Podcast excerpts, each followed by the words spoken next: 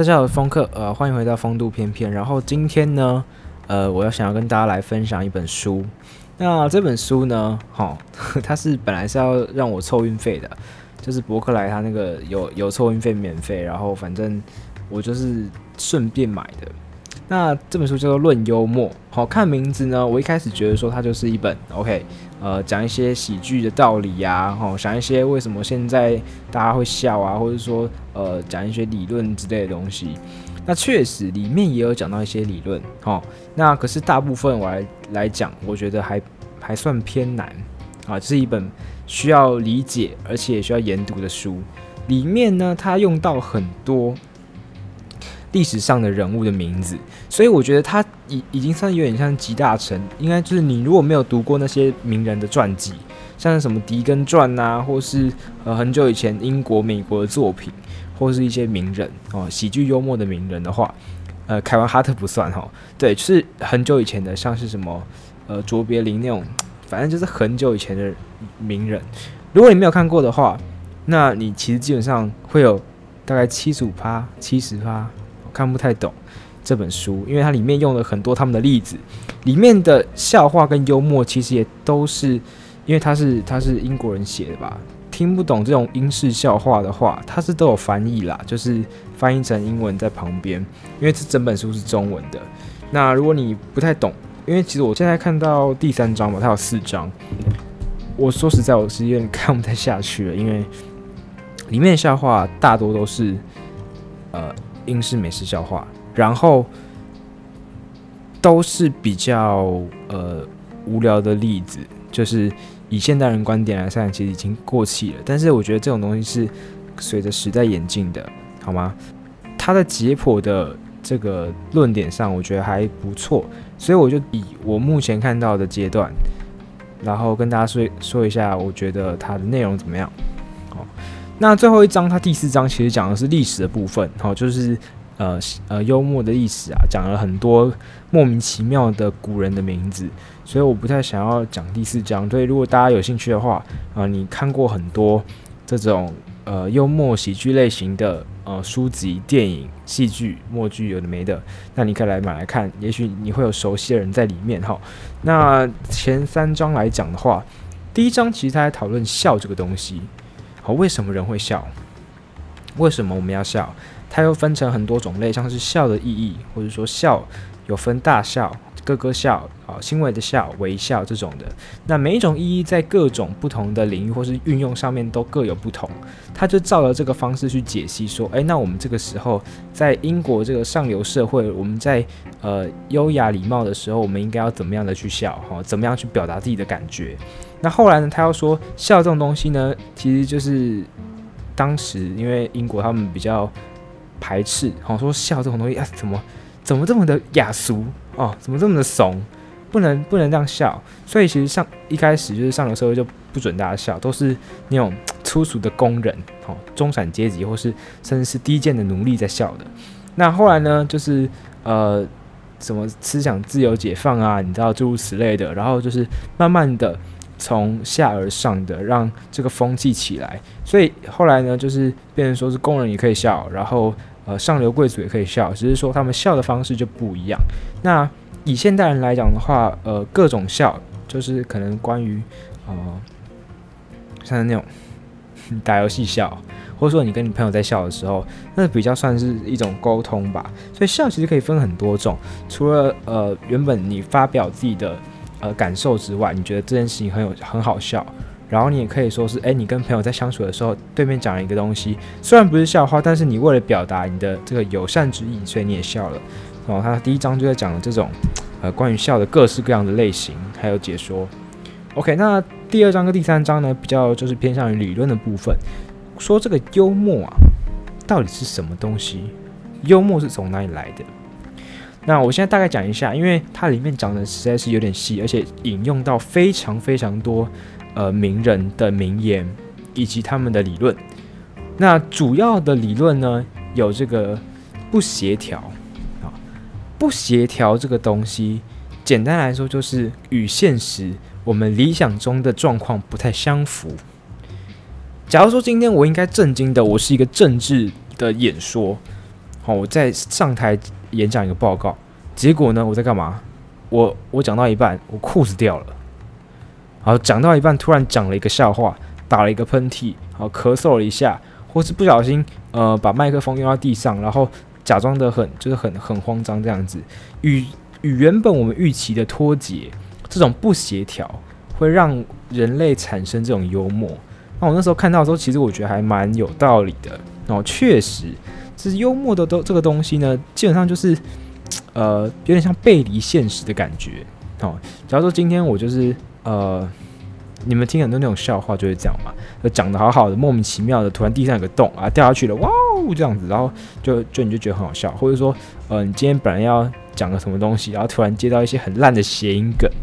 对不对？那 我最近觉得谐音梗真的他妈超好笑的。对，就是啊、就是你就接到一些奇怪谐音梗，那通常人们就不会预期讲听到这个嘛，他们可能就是想要把一句话好好的听完，这是我们人类最原始的本能嘛，就是啊、把话听完，然后你就突然加了一个莫名其妙的东西，这时候呢，就会引发我们人类的幽默感，这种不协调、与事实相符、背离的这种状态，它就是会引发幽默。那在众多学说里面，这个不协调算是一个大宗啦，就是说，呃，最最根本的基基底就是以这个不协调来呃演演化出来的这样子。对，那我其实觉得啊，讲的还还不错，只是它里面真的有太多的呃名人的言论，还有一些挖哥的，我实在是没办法一一赘述啊。对，那还有另外一章呢，他是说这个笑啊，其实也是。哦，哎、不是笑幽默啊，幽默其实也是一种压力的抒发。他在其中一章说，哎、他是不协调嘛，不协调会引发幽默。另外一方面呢，他从我们内心出发，他说这个幽默感，他是他是从这个我们是平常生活压力太大，那我们看到或是听到、感受到、接受到这些呃与事实相背离，哈。这种东西的时候，会触发到我们内心的本能，就是那种有点像是恶魔的本能啊。假如说今天，呃，这种地狱梗玩笑会受人欢迎，也是这种原因啊。就是，就是你可能平常压力太大，那社会上其实有很多的，不管是呃舆论压力，或者说社会正义啊，那种就是很正经严肃的东西把你绑着，你受到这些束缚，所以你很压抑。但今天你听到一个地狱笑话，哇，他怎样怎样了？哇，他怎么呃跌倒啊，或者说滑滑一跤什么的，好好笑哦。那这时候呢，他变相的去呃释放、抒发你心中的压力，